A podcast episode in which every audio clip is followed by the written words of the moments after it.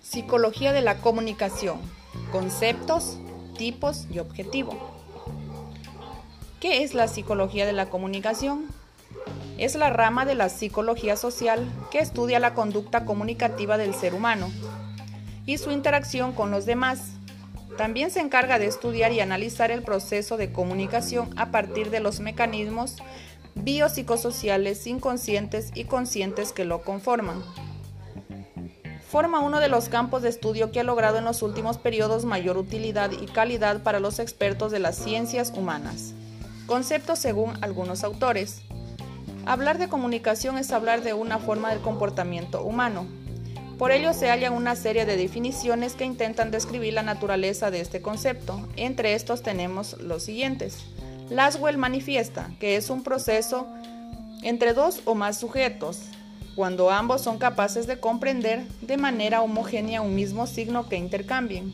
Santoro implica una transacción e interacción entre dos o más elementos de un sistema, asumiendo en esta medida que los sujetos que intervienen en el proceso compartan e intercambien. Simón y Albert. Comunicar es transmitir un mensaje en un determinado comportamiento, apelando a un código con el objeto de condicionar otro comportamiento. Objeto de estudio de la psicología de la comunicación.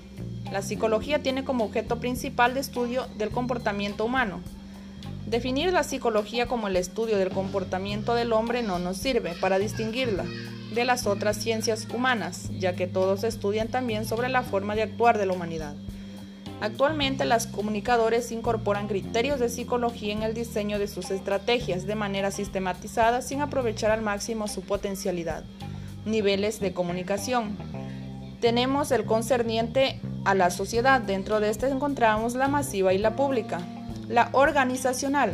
Dentro de esta está la unidireccional, la horizontal y la ascendente. La intergrupal. Tenemos la rural y la privada. La interpersonal, Consta de la visual y la auditiva y por último tenemos la individual.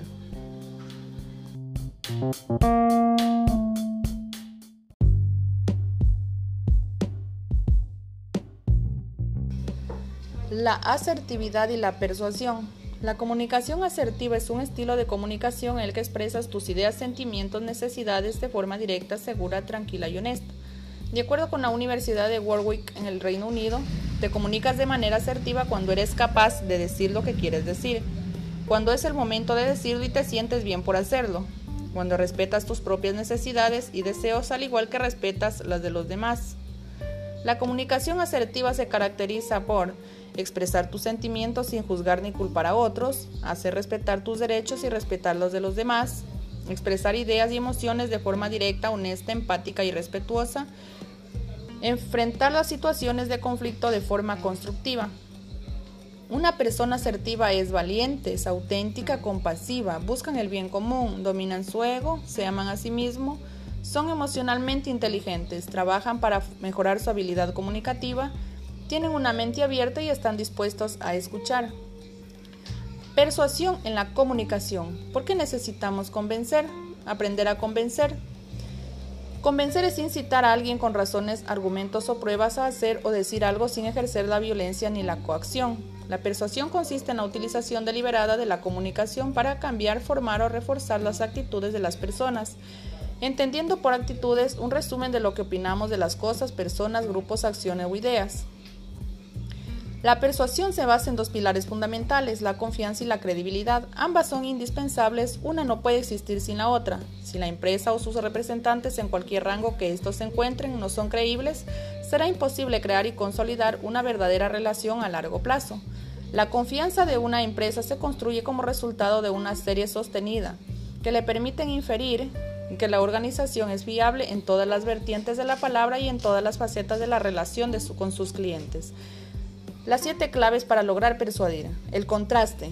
Por ejemplo, comunicar algo diferente que genere conflicto en el receptor para luego comunicarle lo que realmente se quiere comunicar, de modo que le resulte un alivio y llegue más rápidamente a tener una actitud positiva hacia ello. La reciprocidad. Se busca de alguna manera generar una suerte de deuda con el receptor.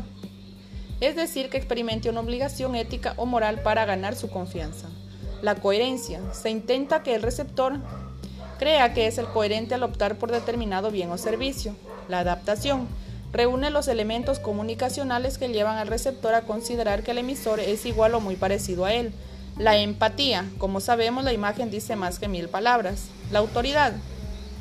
Es un grado de calificación que tiene el emisor para comunicar su mensaje. La escasez o exclusividad. En este caso se quiere dar la sensación de que el momento idóneo para realizar algo es el oportuno.